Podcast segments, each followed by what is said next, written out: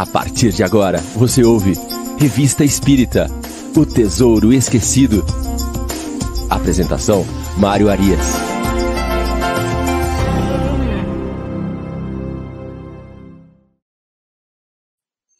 Olá, amigo ouvinte da Rádio Idefran. Estamos de volta com o programa Revista Espírita O Tesouro Esquecido.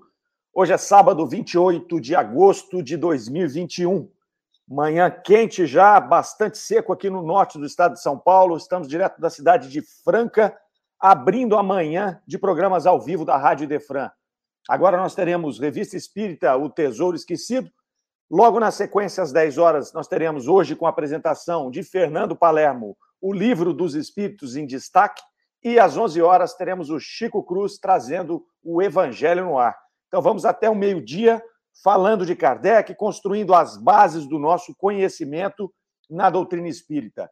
Importante lembrarmos que nunca construímos uma casa pelo teto, a partir do teto, sempre pela fundação. E a fundação da doutrina espírita está nas obras de Kardec. E é isso que nós fazemos aqui aos sábados. Nós trabalhamos essas obras de Kardec conversando com vocês, amigos ouvintes que aqui nos acompanham. E também os internautas que já vão chegando aí no chat. Já já nós vamos dar um bom dia para cada um aí. Hoje é o nosso programa de número 74. Estamos entrando no mês de julho de 1859. Para aqueles que estão chegando aqui pela primeira vez, o nosso programa tem a proposta de analisar cronologicamente a revista espírita. Então, nós vamos caminhando com Kardec, descobrindo as nuances da codificação espírita, vamos conhecendo o ambiente de Paris, de 1858 até 1869, quando Kardec editou a Revista Espírita, e vamos também conhecendo Kardec. Nós vamos penetrando na intimidade de Kardec, os seus sentimentos, a sua luta, as suas conquistas, as suas descobertas. É uma viagem incrível, onde nós temos como narrador dessa viagem o próprio Allan Kardec. Então, sejam bem-vindos comigo nessa viagem. Vamos juntos em mais um sábado. É uma alegria enorme estar com vocês. Turma já está chegando aqui, ó, Irene Pimenta, lá de João Pessoa. Shirley Rejane também está com a gente aqui todo sábado. Luciane Boésio, lá de Santa Maria, Rio Grande do Sul. O Reinaldo, de Sarandi, no Paraná. Ô, Reinaldo, deixa eu te dar um, um, um toque aí. Hoje não sou eu lá no Livro dos Espíritos em Destaque, hoje é o Fernando Palermo. Então nós vamos subir a régua hoje. Hoje a apresentação é de Fernando Palermo. Reinaldo brincou lá comigo semana passada, porque eu saí desse programa e já entrei no outro. Reinaldo falou: não é o Mário de novo aí. Né? Hoje não, hoje é o Fernando Palermo, e aí sobe um pouquinho a régua, apresentador muito mais qualificado do que a minha pessoa. A Darlene Caires está aqui com a gente também, feliz de estudar a Revista Espírita. Suzy Silva, de Curitiba. Miriam Farias, lá de Balneário Rincão. Arlete Aparecido Bialha, a primeira ouvinte da Rádio Idefran. E a Elô Ribeiro. A turma vem chegando aí, é muito legal conversando com vocês. Uh, vamos aí avançando na revista Espírita, entrando em julho de 59. A primeira, o primeiro artigo de julho de 59 é, chama-se Sociedade Parisiense de Assuntos Espíritas. Então, aqui, Kardec, eles estavam fechando o ano social da revista Espírita, então fazia um ano que a revista Espírita, que, desculpe, que a, que a Sociedade Espírita havia sido fundada. É, então, Kardec vem trazer um artigo aqui do discurso que ele fez na comemoração desse ano, no fechamento desse ano social da Sociedade uh, Parisiense de Assuntos Espíritas. É, nós todos sabemos né, que a Sociedade Parisiense de Assuntos Espíritas, ou Sociedade Espírita de Paris, é o primeiro centro espírita oficialmente legalizado no mundo. Né? Ele foi fundado em 1 de 4 de 1858 pelo próprio Allan Kardec. Então, aqui ele vai passar para nós algumas informações a respeito da sociedade. Né? Então, a gente vai ver aqui. Depois, ele aproveita para fazer uma pequena síntese da doutrina espírita, alguns temas que ele achava ser relevante uh, inserir nesse discurso dele aqui. Sempre os textos de Kardec são riquíssimos para que a gente possa conhecer esse contexto todo aí. Uh, o Reinaldo está dizendo que vai estar lá no, no livro dos Espíritos em destaque. Muito bom, Reinaldo. Rosemary é, Ribeiro chegando aqui com a gente também. Sapucaia do Sul, seja bem-vinda. A primeira vez que a Rosemary está aqui conosco. É, seja bem-vinda entre nós. E a Tati Oliveira, lá do Luz e Amor, também chegou por aqui. Bom, julho de 59, Sociedade Parisiense de Assuntos Espíritas, Kardec começa o seu discurso justamente falando do término do ano social da Sociedade Espírita de Paris e que ele daria aí o resumo da marcha e dos trabalhos da sociedade até aquele momento. Ele começa fazendo uma síntese do que era, de como foi fundada a Sociedade Espírita de Paris. E aí ele vai dizer que a, a sociedade não teve um desígnio premeditado, é um projeto preconcebido. Eles não imaginavam fundar a Sociedade Espírita de Paris quando eles começaram os trabalhos. Então, o que, que eles fizeram lá?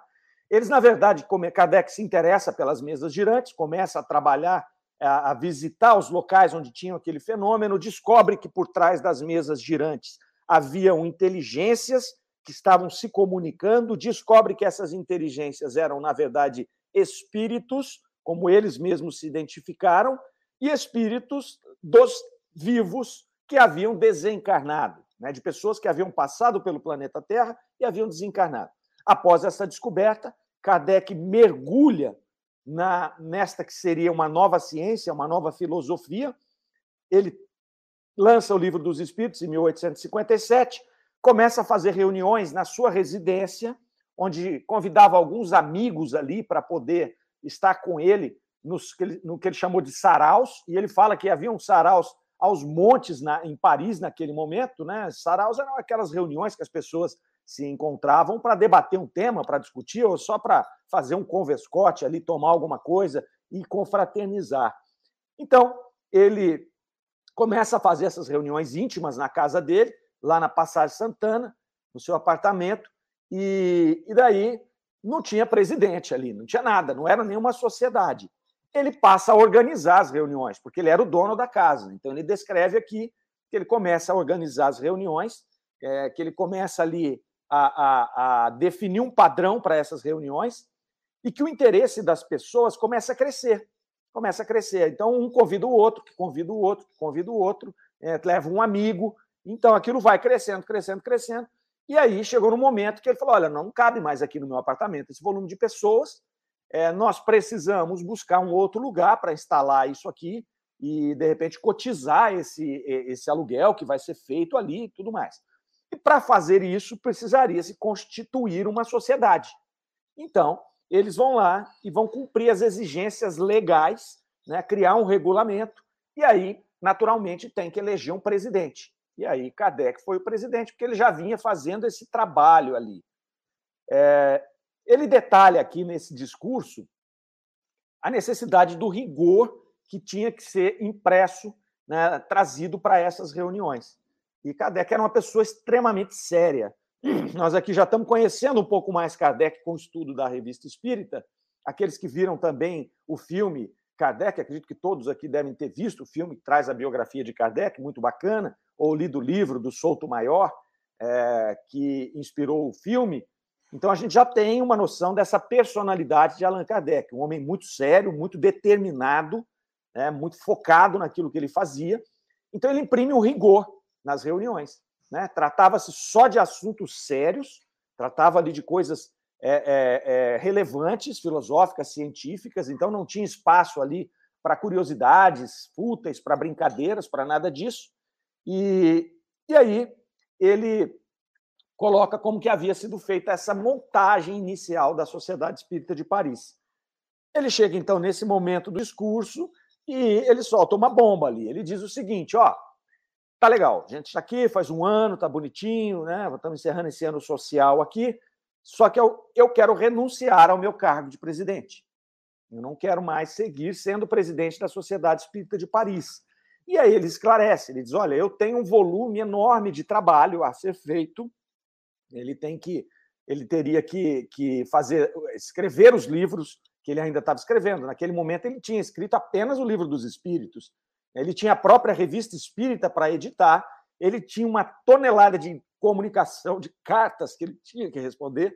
Então ele falou: olha, eu queria renunciar aqui à presidência da Sociedade Espírita de Paris, uh, em função desse volume de trabalho que eu tenho e até para dar oportunidade para outros uh, amigos aí poderem brilhar, poderem trazer a sua contribuição para a doutrina.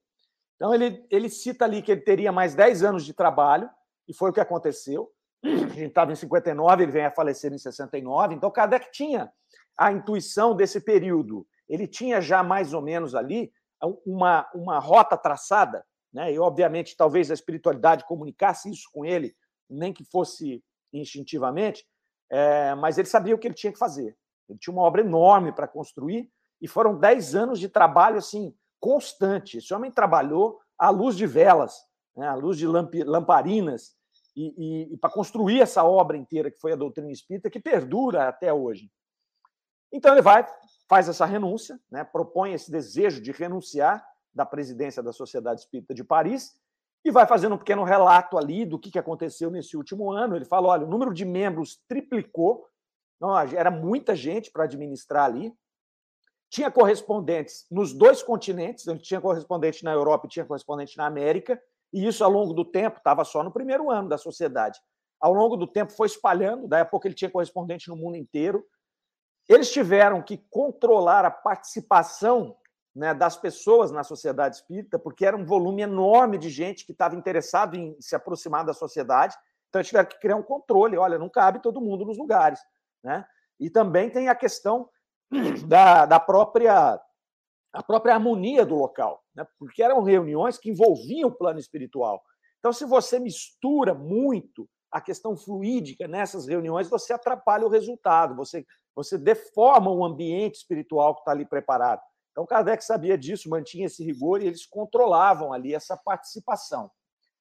É, outro ponto que ele coloca aqui é que eles permitiam, naquele momento, a entrada na Sociedade de Paris, é, a é Sociedade Espírita de Paris, apenas de pessoas iniciadas na ciência espírita, para evitar a chegada dos muitos curiosos, muitas pessoas que estavam chegando ali só para ver os fenômenos. Então, ele vai explicar ali que a sociedade tinha um caráter científico, então ela não tinha um caráter de curiosidade, de entretenimento.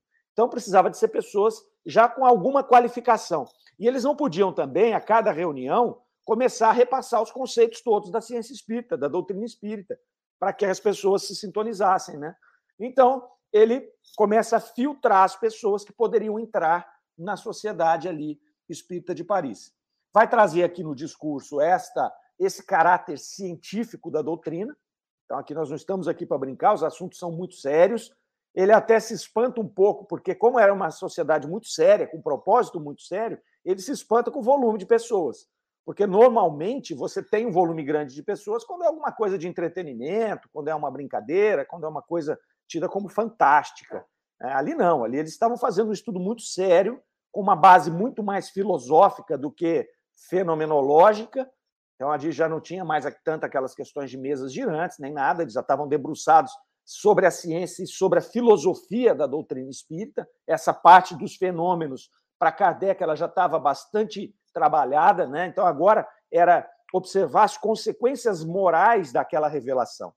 Então, Kardec já tinha entendido, era um homem muito à frente do seu tempo e hoje muito à frente do nosso tempo. Então, Kardec já tinha entendido esse propósito todo ele entendeu o alcance da doutrina espírita, ele já dizia claramente ali nesse discurso dele que é, as mesas girantes ali, você se, se deter a analisar mesas girantes naquele momento já de evolução da doutrina espírita seria uma infantilidade. Você não tinha mais que ficar olhando para fenômeno físico. Os fenômenos físicos vieram, foram importantes para atrair a atenção das pessoas, foram importantes para revelar o mundo espiritual e essa comunicabilidade dos espíritos, foram importantes para trazer uma série de conceitos entre a comunicação entre esses dois mundos, como ela funcionava e tudo mais. É, vão acontecer vários fenômenos ainda ao longo da revista espírita, fenômenos físicos, que serão estudados por Kardec, mas não era o foco de atenção deles ali agora. Então ele fala: se você continua indo em reuniões de mesas girantes, isso é infantilidade. Né? Não é aqui na Sociedade Espírita de Paris que você vai encontrar isso. Ali o que precisava era de profundidade para poder analisar a questão filosófica, analisar as ideias dos espíritos, o propósito desta comunicação. Não era avisar que já estavam aqui os espíritos ou que eles podiam se comunicar, isso eles já tinham feito. Né? Aliás, quando Kardec entra na, na, na, na doutrina espírita para analisar, entra na doutrina não, porque ele criou a doutrina depois, mas quando ele entra para analisar os fenômenos físicos das mesas girantes, elas já aconteciam fazia um tempo já. Né? Então, elas já eram comuns, não só na França, elas eram comuns no mundo todo. Então, nós temos relatos de mesas girantes no Brasil, na, na América, nos Estados Unidos, muito. Né? Começou lá com as irmãs Fox a ter essa visibilidade, e depois é, na Europa inteira, e aí Kardec se aproxima. E daí, então, ele já tinha entendido o que é que esses caras vieram fazer aqui. Né? Esses espíritos não vieram aqui brincar com a gente, não vieram aqui para responder perguntas fúteis, nem para acertar número de botões de camisa, número de pessoas que estavam assistindo a reunião. Fizeram tudo isso para demonstrar que estavam ali e que eram verídicos, mas havia passado essa fase. Então, vai dizer aqui que a, a, sociedade não se presta a experiências, isso já tinha passado, estavam agora ali trabalhando a parte filosófica. Quanto às comunicações mediúnicas, aqui entra um trecho muito interessante, muito importante deste é, artigo que Kardec vai colocar aqui, desse discurso que ele traz na, no encerramento do ano, do ano social da Sociedade Espírita de Paris. Ele vai falar de dois sistemas preconizados e praticados para o intercâmbio dos vivos com os desencarnados. São duas formas de comunicação com os espíritos. A evocação direta, na qual eles nomeavam um espírito e o evocavam para se comunicar, e a segunda, a comunicação espontânea, que é aquela que você se reunia numa mesa, num local qualquer, e ali você ficava aguardando a comunicação do espírito que tivesse ali para se comunicar.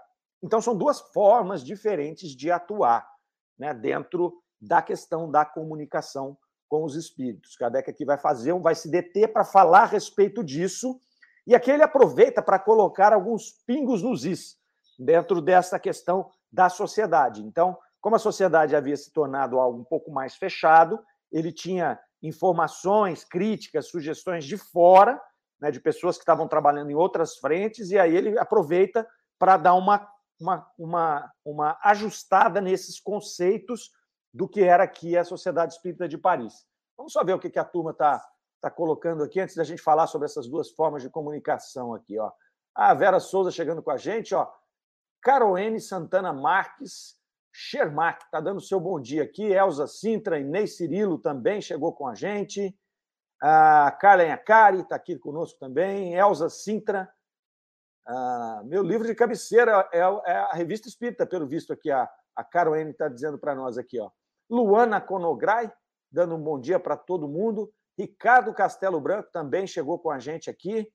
Elô Ribeiro, vamos lá, está fazendo uma pergunta aqui. Ó. Então, além dos estudos de Kardec e esse grupo seleto, havia uma outra reunião para ensinar a doutrina a pessoas que começavam a se interessar por esse conhecimento? Nós vamos ver aqui no final que haviam várias reuniões já, haviam vários grupos é, se estruturando. E como Kardec havia eh, lançado o Livro dos Espíritos em 57, mais de um ano antes desse, desse momento em que ele estava aqui se manifestando na sociedade, é, e também já tinha um ano de revista espírita, você já tinha muito material para as pessoas se iniciarem na doutrina. Então, eles tomavam o cuidado de que essa pessoa já tivesse estudado o que tinha sido produzido para poder entrar na sociedade, justamente para que ela não entrasse muito crua. A gente pega isso hoje nos centros espíritas, né? Então a gente vê pessoas que chegam no centro espírita e nunca foram no centro. Olha, eu sou de outra religião e eu me interessei pela doutrina, ou aconteceu alguma coisa na minha vida que eu fui atraído para a doutrina espírita. Então eles chegam na casa espírita, a gente recebe essas pessoas nas nossas casas, né? E aí a gente encaminha essas pessoas para que maneira ela vai é, começar a compreender essa doutrina. É, até pouco tempo atrás, eu ouso dizer isso, a gente tinha um conceito muito estranho, né? E tem casas que também tem, eu respeito, ok. Mas assim, de você pedir para a pessoa começar a ler romance. Não, vai ler romance, né? Vai ler o nosso lar, vai ler é, alguma coisa lá da Zíbia, enfim. É, tudo bem, para a pessoa que está chegando, às vezes a pessoa realmente gosta de romance, vai por ali. Né? Mas hoje, é, sobretudo nas casas que a gente costuma frequentar e acompanhar, hoje nós já estruturamos um pouco melhor isso. Então, ok, a pessoa pode ler algum romance, mas ela tem, quase que obrigatoriamente, se ela quer se desenvolver na doutrina espírita, que estudar o livro dos espíritos. Ela tem que estudar o livro dos espíritos, ela tem que estudar o livro dos médiuns, ela tem que tomar contato com o evangelho segundo o espiritismo. Né? Agora nós temos aí a revista Espírita sendo é, nos apresentada novamente. Então você tem que fazer a casa pela base, é o que a gente falou há pouco. É, a gente fazia a casa pelo teto. Então, o livro mais o livro espírita mais vendido de todos os tempos é, é, é Violetas na Janela. Nada contra o livro Violetas na Janela.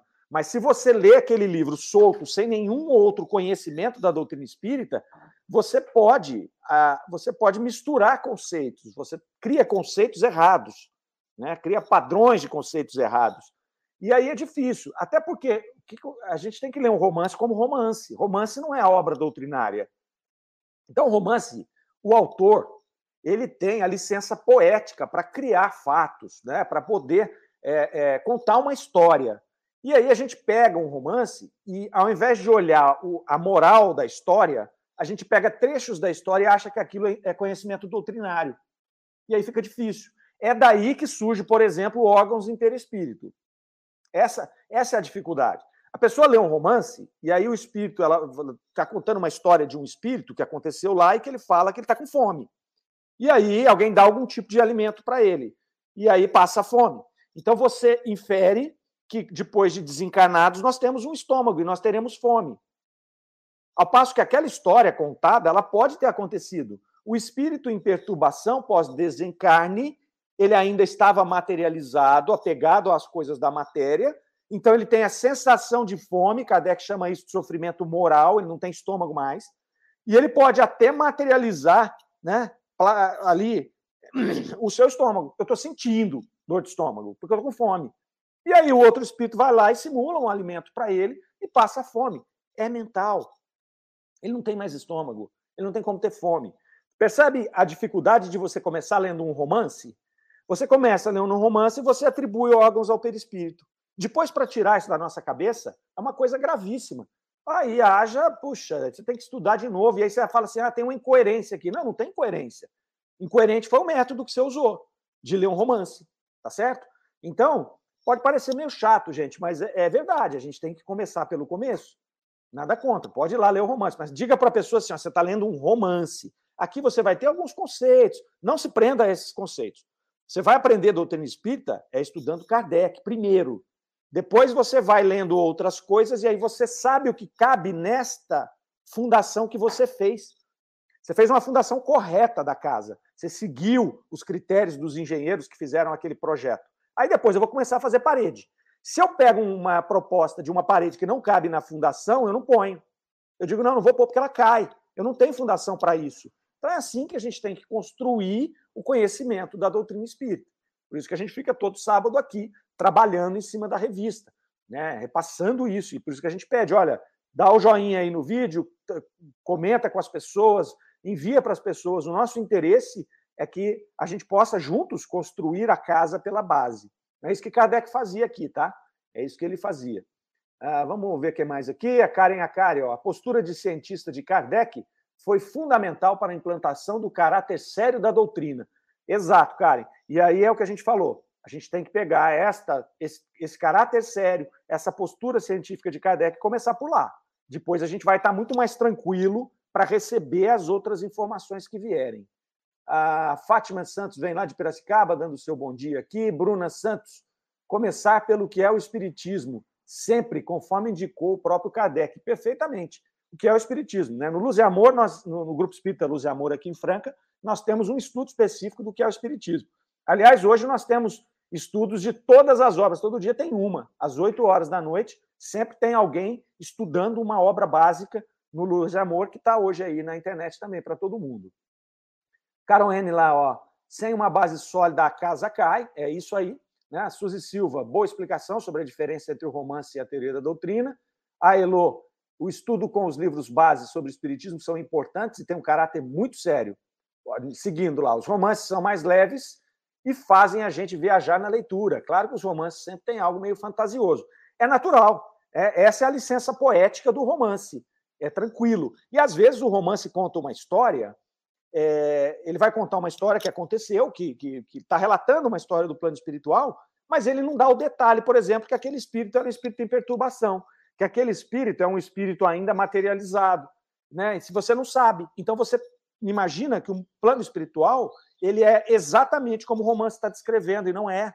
Ele é um, aquilo é uma fração. Vou dar um exemplo para vocês, né, sendo até repetitivo aqui, que eu já falei isso outra vez.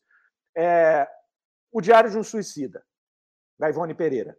É um livro que moldou o conhecimento espírita da, do suicídio, né, erroneamente, durante muito tempo.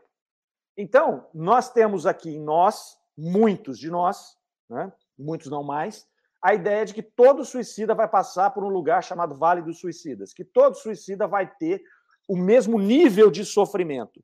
Então, a gente pega a doutrina espírita e destrói a parte consoladora dela, porque quando alguém chega e fala assim para você, meu filho se suicidou, aí você fala, putz, coitado. Ó, vai acontecer com ele assim, ele vai lá para o Vale dos Suicidas, ele vai ficar lá 100 anos, e depois ele vai ter que ter 30 encarnações sem cabeça, sem pescoço, sem blá, blá, blá, blá, blá, blá, e você, você faz o que com essa mãe? você desespera essa criatura. Você não está consolando, você está desesperando. Né? Então, o que, que acontece? Kardec relata centenas de casos de suicidas. Cada um tem um sentimento, cada um tem um sofrimento, cada um tem uma postura no plano espiritual. É diferente. Não tem regra. Alguns vão para algum lugar que pode ter sido identificado no romance como o Vale dos Suicidas. Não tem problema. São vários espíritos que, talvez ali por afinidade, se agruparam né? A médium teve acesso a isso, passou isso para nós e nós inferimos que todos vão para o mesmo lugar. Inferência errada. Se nós formos ver Kardec com todo o seu relato, nós vamos ver que cada um é de um jeito, cada um se comporta de um jeito. Na, na pesquisa de Hernani Guimarães, num livro chamado Sete Casos de Sugestão de Reencarnação no Brasil, sete ou oito, científica, pesquisa científica que Hernani Guimarães fez, está tá disponível aí na internet o livro, ele vai estudar um caso super interessante de um, de, um, de, um, de um rapaz que se suicidou e reencarnou na sobrinha. Então, ele reencarnou filho da irmã. E ele tem lembranças da vida passada. E aí você vai ver ele relatando o que aconteceu com ele no plano espiritual. Ele ficou em perturbação, né? ele ficou ali em algum sofrimento, mas nada perto do que se relata no Vale dos Suicidas, não. E aí depois ele já reencarnou logo, coisa de anos, ele reencarnou na mesma família e recomeçou a sua experiência. Então, cada um tem uma forma de fazer. Esse é o cuidado, sabe? Esse é o cuidado que a gente está colocando aqui. A leitura do romance, ela tem que ser feita como leitura de romance. Ele tem lá algumas coisas, né? A moral da história. Então, você lê Paulo Estevão, é maravilhoso, é lindo. Você vai ler Renúncia, é lindo. Você vai ler Ave Cristo, é lindo, é maravilhoso. Tem um conteúdo né, moral, tem uma, uma coisa linda lá atrás. Né? Muitos ensinamentos. Mas o lugar de você aprender a base da doutrina espírita é em Kardec. E as pessoas falam assim: ah, mas Kardec é difícil. Kardec não é difícil, gente. nós estamos estudando Kardec aqui. Kardec não é difícil. Kardec ele exige que você tenha um pouco de boa vontade para entender o que ele está escrevendo. Mas ele escreve de maneira muito didática ali, né? Vamos lá, Sheila Rejane, ó, verdade. Acho que entendo que perispírito não tem órgãos, porém são ligados a ele como no corpo todo. Facilmente se entenderá o estado de consciência do espírito. É quando muito materializado, desencarnou, ele ainda acha que tem órgãos. Ele ainda vai sentir dor de cabeça, dor de estômago, dor no coração. Se ele toma um tiro, ele vai sentir dor ali ainda. Dor moral, reverberando, né? reverberando no espírito ali. Então é isso que vai acontecer. Carol N. lá, temos que ter a base para podermos crescer dentro do entendimento da doutrina. Perfeitamente. A Suzy Silva. A novela, os romances foram uma sensibilização para o ingresso da doutrina para mim. É, não tem problema, tá? Tem gente que não consegue começar lendo o que é o Espiritismo, o livro dos Espíritos. É de cada um. É, não tem problema ler o romance. Pode ler Violetas na Janela, é, né, ler O Nosso Lar, o, não tem problema. O importante é você dizer para a pessoa o que ela está lendo. Aqui você está lendo um romance. Você precisa, se você quer ser espírita, você precisa de algo mais. Então, ela é essa porta de entrada. Eu não tenho nada contra, não. Tenho nada contra. A pessoa fala, mas eu quero ler, é mais fácil para mim. Então, vai ler, mas entenda o que você está lendo e não deixe de participar de uma reunião, não deixe de pegar esse livro. Hoje a gente tem reuniões como essa que a gente está fazendo aqui, que a gente se detém a explicar, conversar com vocês aqui sobre os temas. É mais fácil para as pessoas poderem acompanhar também. Ah, o Ademir Gomes Pinheiro lá, ó, falando com a gente, ó, bom dia a todos, um abraço, Mário Ademir, nosso querido lá do, do Idefran. Bem-vindo, Ademir, conosco. Muito obrigado pela presença. Lourenço Exídio de Melo, lá de Campo Grande. A gente tem gente do Brasil inteiro nos acompanhando. E na Rádio de Defran também, muita gente de fora do Brasil vai acompanhando a gente lá. A Karen Akari. Em nossa casa espírita, temos estudos de toda a obra básica da doutrina, e encaminhamos sempre os iniciantes ao estudo do Evangelho e o livro O que é o Espiritismo. É isso mesmo, cara. Né, o Evangelho é a porta de entrada também é, para muitas pessoas no Espiritismo. Então, a gente fala, às vezes, as pessoas comentam, falam, ah, a doutrina espírita no Brasil ela tomou um rumo igrejeiro, né? é, tomou um rumo muito religioso e tudo mais. E é verdade, é verdade. Então, por exemplo, no Luz e Amor, a nossa reunião mais concorrida é a de quintas-feiras, a reunião do Evangelho, que é uma reunião pública, onde nós temos lá ah, o estudo do Evangelho, uma palestra, o passe e água fluidificada. E é sempre a mesma coisa. Então, ela é, acabou criando-se um ritual, um rito daquela reunião.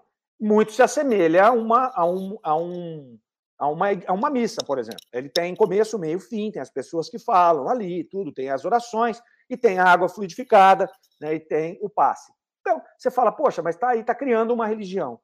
Ah, veja só, no Brasil, isso foi super importante para atrair esse exército de espíritas que nós temos. Então, você começa por ali, por aquela. Você, você sai da igreja. Eu sou católico, eu era católico, comigo aconteceu isso. E eu comecei indo na casa espírita. Eu vou para uma reunião mediúnica? Não. Eu vou para onde? Eu vou para a reunião pública, que é a reunião do Evangelho, que é uma reunião muito mais acessível a, a todo mundo, porque ela está falando de Jesus, da moral de Jesus, é uma coisa fácil para todo mundo entender, até porque eu, vindo da Igreja Católica, eu conhecia o Evangelho, e eu ia lá na, na missa para ouvir a palavra que estava no Evangelho, eu vou para o centro espírita, é a mesma coisa, e ali começam a trazer mais conceitos. A partir do momento em que eu me interesso para dar o próximo passo, aí eu caio no estudo né? seja do livro dos espíritos, eu vou para o Cohen, no livro dos médios, eu vou estudar o que é o espiritismo. É assim, não tem nada de errado. A espiritualidade criou desse jeito. Então não tem problema com relação a isso. E tem gente que nunca sai dessa reunião. Tem gente que só vai ao centro nesta reunião pública do Evangelho. E qual o problema para ela? Se ela está nesse momento? Nenhum. Nenhum. A gente não pode forçar a pessoa a dar um passo maior do que ela está disposta a dar, ou que ela pode dar naquele momento, e se ela for nas reuniões do Evangelho uma vez por semana, duas vezes por semana, e ela exercitar aquilo que ela está ouvindo, que ela está fazendo, né, ela já está fazendo o papel dela. Nem todo mundo precisa conhecer a doutrina espírita profundamente. Tem pessoas que falam, não, está tudo bem. E às vezes essa que ela vai só nessa reunião, a vida dela representa mais os conceitos da doutrina espírita do que aqueles que estudam muito e depois fazem tudo ao contrário lá na, na, na, hora que vai ter que jogar mesmo, né? Porque treino é treino, jogo é jogo, já diria o filósofo Romário. Romário que falava isso aí. Então, vamos lá, ó, a galera tá, tá, tá quente aqui hoje, hein? Isso é bom, muito bom, show de bola. A Caroline está lá achando importante a colocação, a Shirley acho que Ivone não teve a pretensão de dizer que todo suicídio irá para o vale, porém nos trouxe a realidade dos espíritos que a procuravam. Muito importante, viu, Shirley? É, ela, não é culpa dela, não. É culpa nossa, da nossa interpretação equivocada de generalizar uma obra. Ela relatou o que ela viu. Ela teve contato com aquele grupo de espíritos que ali estavam, em tremendo sofrimento, e relatou. O problema é nosso de achar que todos os suicidas estarão lá. É igual a história do Umbral. Né? André Luiz vem e conta uma história. Ah, a história dele é verdadeira ou não é verdadeira? A história dele, vamos lá, é verdadeira. Ele passou por lá, por aquele lugar que ele denominou como Umbral. O erro é nosso de achar que todo mundo que desencarna vai passar por lá. Não é, não é. Ele passou, podiam ter vários outros espíritos que passaram para aquele local que ele denominou de umbral. Não tem um lugar circunscrito que chama umbral. Né? Senão nós vamos cair lá no inferno de Dante, nós vamos cair lá na, na, na, na teologia da Igreja Católica, que vai dizer céu, purgatório e inferno. Antes era céu e inferno. Na Idade Média criaram o purgatório para poder vender indulgência, que são locais circunscritos. Essa é a pegadinha. É isso que a gente não pode entrar nela. Então não, há, não tem crítica aqui, nem a Ivone, nem aos espíritos que se comunicaram com a Ivone Pereira. É só o mensageiro, não atire no mensageiro.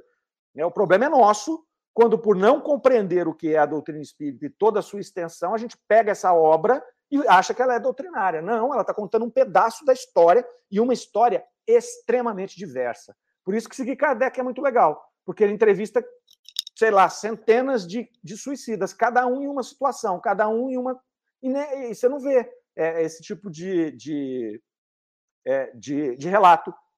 Você vê alguns relatando essa situação, alguns relatando a recorrência no momento da morte, alguns relatando um, um sofrimento atroz, e outros que estão ali sofrendo, mas que já estão seguindo em frente. Então é diverso. Suzy Silva, hoje assisto as palestras, leio, estou participando de estudos de iniciação à aprendizagem da teoria da doutrina espírita. graças à sensibilização para a introdução à doutrina. É isso mesmo, Suzy. É isso que a gente tem que fazer nesses, nessas oportunidades. Né? É, vamos todo mundo começar pelo começo, porque tem muita coisa para a gente poder estudar aqui. Né? Vamos, vamos ver aqui, a turma tá, continua falando aqui. A Verinha lá, todas as quintas-feiras, além da reunião pública no Luz e Amor, tem a evangelização de crianças, bem colocado ali, Vera, bem colocado.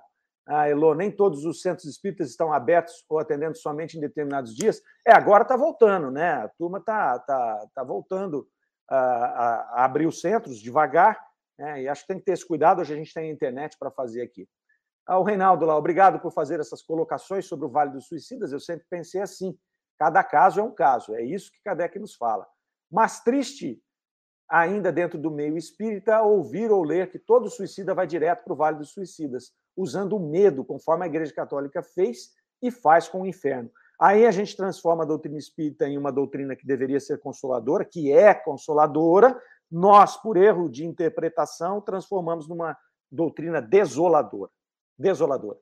É, nós temos que é, é, entender a doutrina para poder auxiliar as pessoas, né? para poder nos auxiliar também.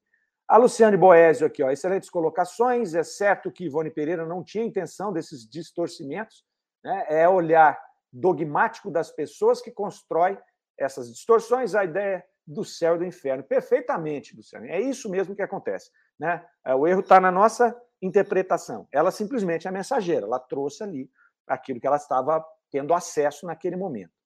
A Karen, a fé, segundo o próprio Kardec, é construída e fortalecida através da razão e do estudo. Muito bem, vamos voltar aqui. Bom o papo hoje, é legal vocês conversando aí, a gente vai aprendendo junto e vai tornando mais dinâmico o nosso programa, o nosso bate-papo aqui.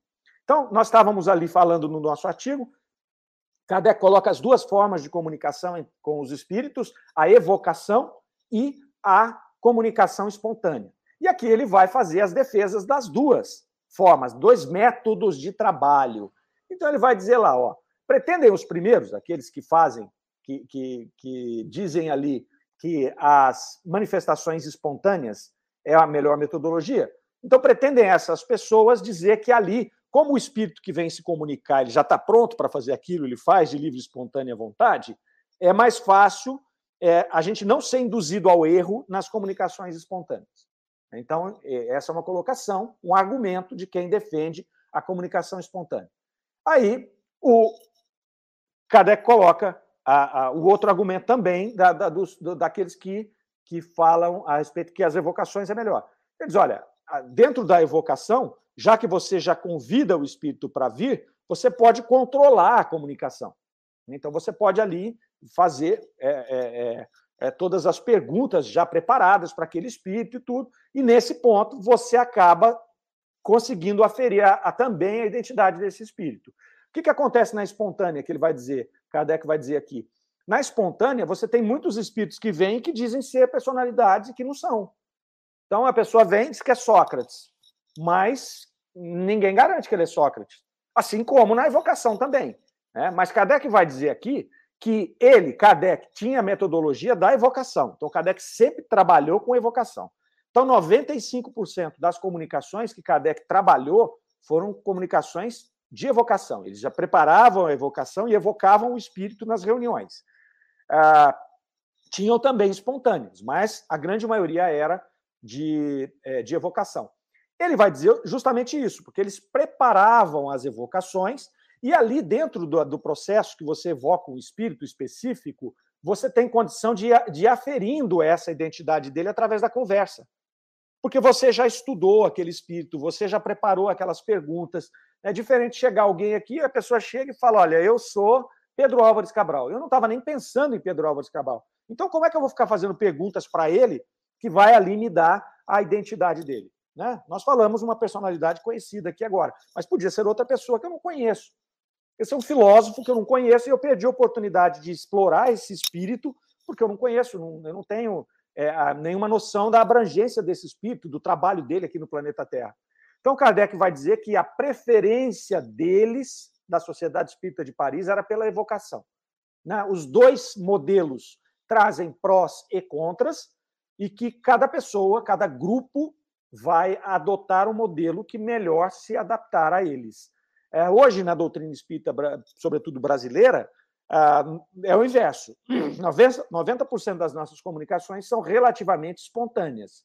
Espontâneas porque a gente não nomeia naturalmente hoje os espíritos para evocar. O que a gente faz muitas vezes nas casas espíritas, em reuniões de socorro, de desobsessão, é fazer uma, um trabalho focado em um caso ou em uma pessoa.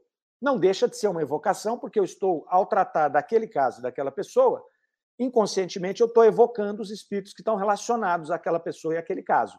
Mas nós não fazemos, não é comum fazermos evocações diretas. Eu quero falar com o espírito X. E aí esse espírito né, vem e a gente conversa com ele. Kardec vai mostrar para nós, ao longo da revista Espírita, a gente vai ter oportunidade de ver artigos muito interessantes também aqui para frente, é, que no momento da evocação, no momento da preparação da evocação, você já está conectando com o espírito e com a espiritualidade que vai trazer aquele espírito para poder se comunicar.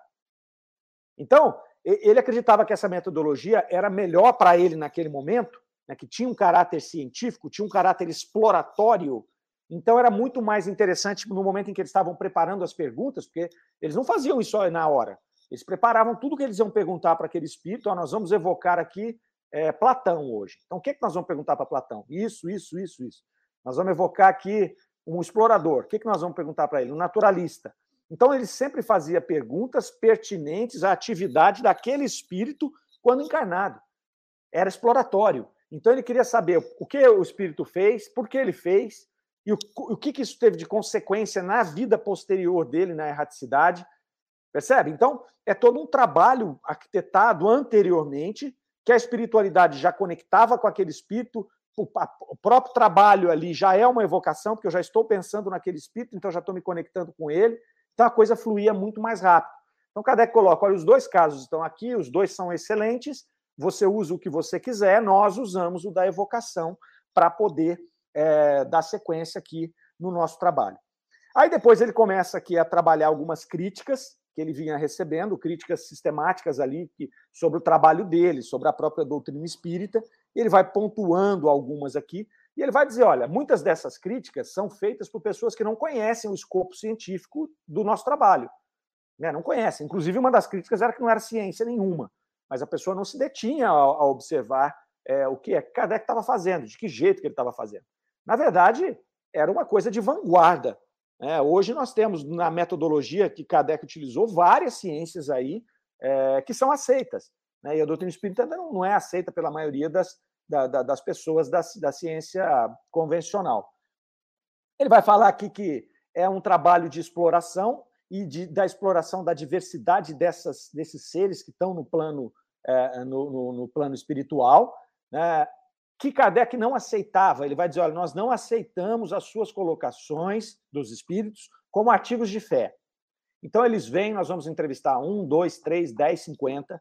Se nós não tivermos certeza de que aquilo ali é, tem coerência, nós vamos deixar de lado, nós vamos explorar com outros espíritos. Então, tinha toda uma metodologia. O que ele chamou de Conselho Universal do Ensinamento dos Espíritos é uma metodologia de conferência de dados, de informações, para que você possa entender se aquela informação que está sendo passada tem maior probabilidade de ser verdadeira.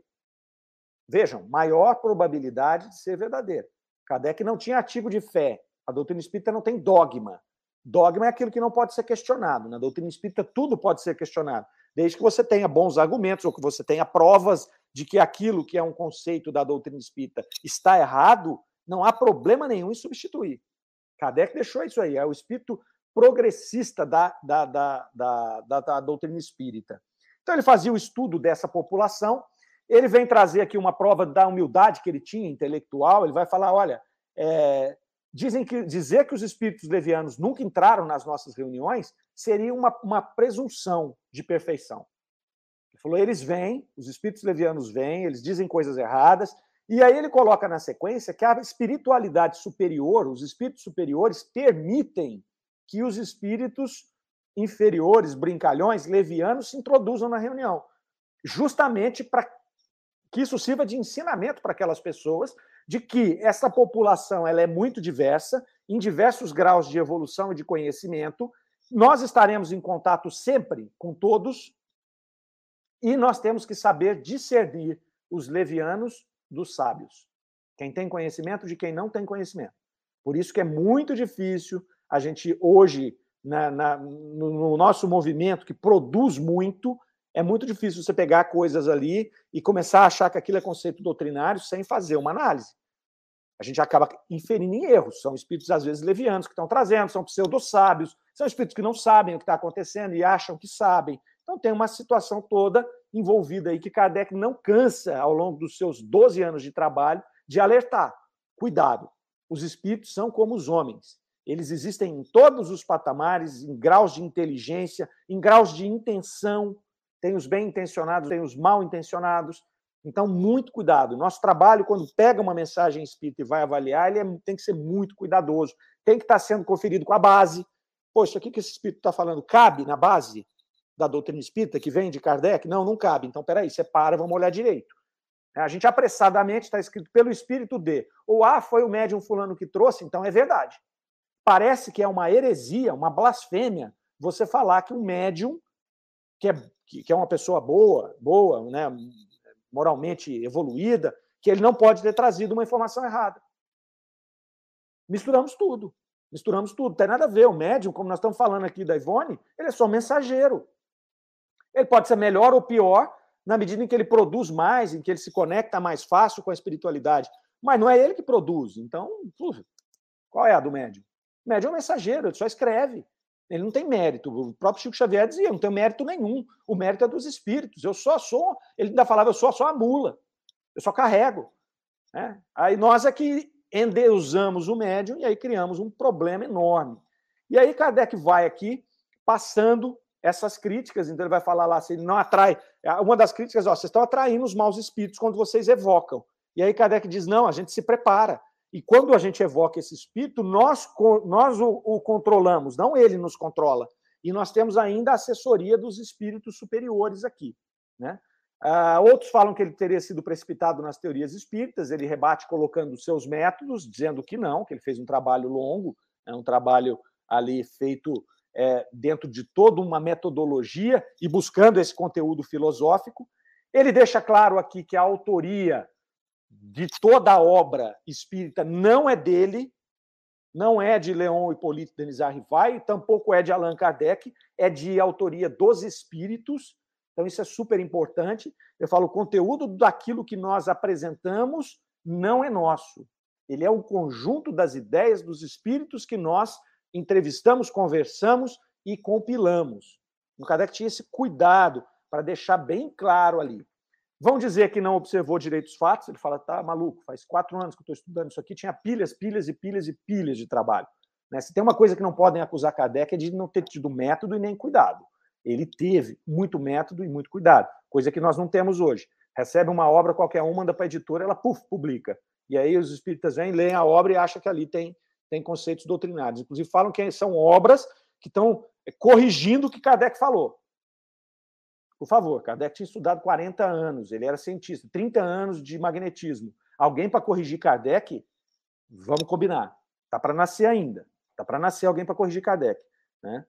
Ah, sendo os espíritos sujeitos a erros, a sua doutrina pode ter erros. Kardec dizia pode, ela pode, ela pode ser corrigida, inclusive, ele corrige vários pontos que ele achava que era de um jeito, anos depois ele descobre que era de outro, ele corrige. Não tinha problema nenhum com relação a isso. Ele vai falar que a doutrina espírita ela tem que seguir par e passo com a ciência, para que ela possa é, ir se atualizando, caso seja necessário. Muito pouco foi atualizado depois da, da, da, na obra de Kardec, quase nada. Só aquilo que tinha uma mescla é, da ciência da época. E isso, muita coisa que está lá na Gênese, por exemplo, algumas coisas que estão ali, Kardec já coloca na Gênese, que isso eram entendimentos deles, daquele povo do século XIX.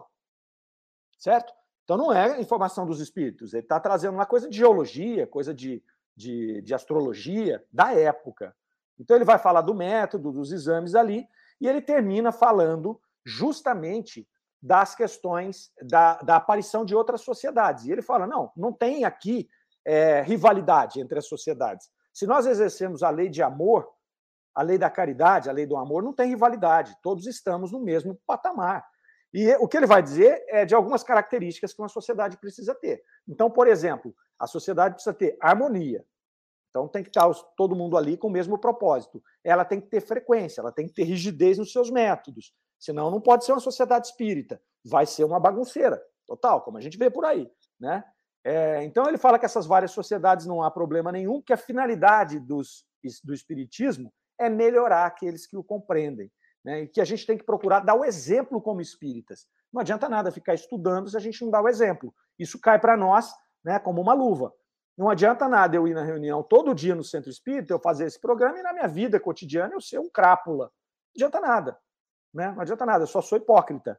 Então, tudo bem, a gente não vai querer ser santo amanhã cedo. Né? Não, não vamos querer ser espírito puro amanhã cedo. Não dá para queimar etapa. Mas a gente tem que ter o esforço de tentar colocar em prática tudo aquilo que a gente está estudando, que a gente está aqui analisando. Senão seria, no mínimo, um trabalho perdido. Vamos fazer outra coisa. Calor desse, vamos para a piscina, né? Vamos ver o que mais que a turma está tá, tá colocando aqui. Vamos lá. Ah, deixa eu ver aqui onde eu parei. A Karen, vamos lá, Luciano. Vamos lá. Luciano Boésio, 9h40, João.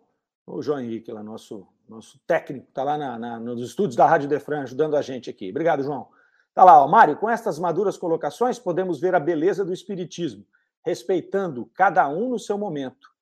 E é criando oportunidade para quem quer crescer e aprender. Perfeitamente, Luciane. Kardec é o bom senso encarnado, é preciso conhecimento da escala espírita. A escala espírita é fundamental. Kardec já nos disse quando lançou a, a, a, a escala espírita. Ela é ponto, ela é ponto capital a Karen Akari, sem o estudo não podemos compreender a grandeza do trabalho de Kardec. Quando estudamos, vemos o quanto temos que ser gratos a esse espírito. É, para mim, um dos maiores que pisaram nesse planeta. Ah, é preciso reconhecimento da escala espírita, conhecimento da escala espírita para que possamos identificar os espíritos comunicantes e avaliar o que eles falam. É, a escala espírita, nós temos um programa que nós falamos só da escala espírita, e é isso mesmo aí. Né? Conhecimento sem prática, lá no final, a Chile, ó, Conhecimento sem prática é um livro lacrado. É isso mesmo, não adianta nada, né? não adianta nada a gente ficar aqui falando e a gente não colocar em prática. Então vamos sair aí para colocar esses ensinamentos em prática.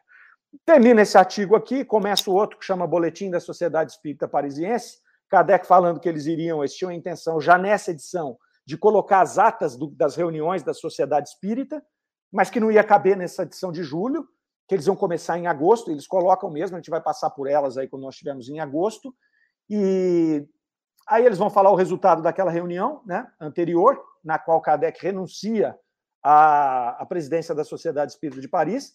Eles não deram nem bola para Kardec, ele foi eleito com unanimidade, então todos os votos, salvo um que não, que não preencheu nada, todos os outros votaram em Kardec. Ah, você está renunciando? Tá, vamos eleger o próximo? Sim, é você. E Kardec foi na Sociedade Espírita como presidente até 69, até o dia que ele morreu? Ninguém ia deixar Kardec sair da presidência da Sociedade Espírita e ele foi eleito aqui por unanimidade e segue a vida. Né? Segue a vida. Muito bem. Nós vamos aqui fechando o nosso programa de hoje. Semana que vem a gente entra em palestras familiares de Além Túmulo, uma sessão deliciosa da Revista Espírita, onde Kardec vai fazendo diálogo com vários espíritos de diversos graus e diversas atividades e vem trazendo para nós aí conceitos muito interessantes que esses espíritos nos trazem. Então, nós vamos falar lá sobre notícias da guerra. A gente já falou que estava tendo uma guerra naquele momento. Nós vamos explorar um pouquinho mais isso, mas é na semana que vem. Porque agora nós temos que abrir caminho aqui para o Fernando Palermo pra, e Companhia Limitada, que vai trazer para nós o livro dos Espíritos em Destaque. Tá certo, pessoal? Então, nós vamos ficando por aqui. Vocês fiquem com Deus, se cuidem e até a semana que vem. Semana que vem nós estamos juntos na mesma hora, 9 horas da manhã, no sábado. É um prazer estar com vocês, ok? Rádio Defran, o amor está no ar. Até lá. Você ouviu Revista Espírita O Tesouro Esquecido.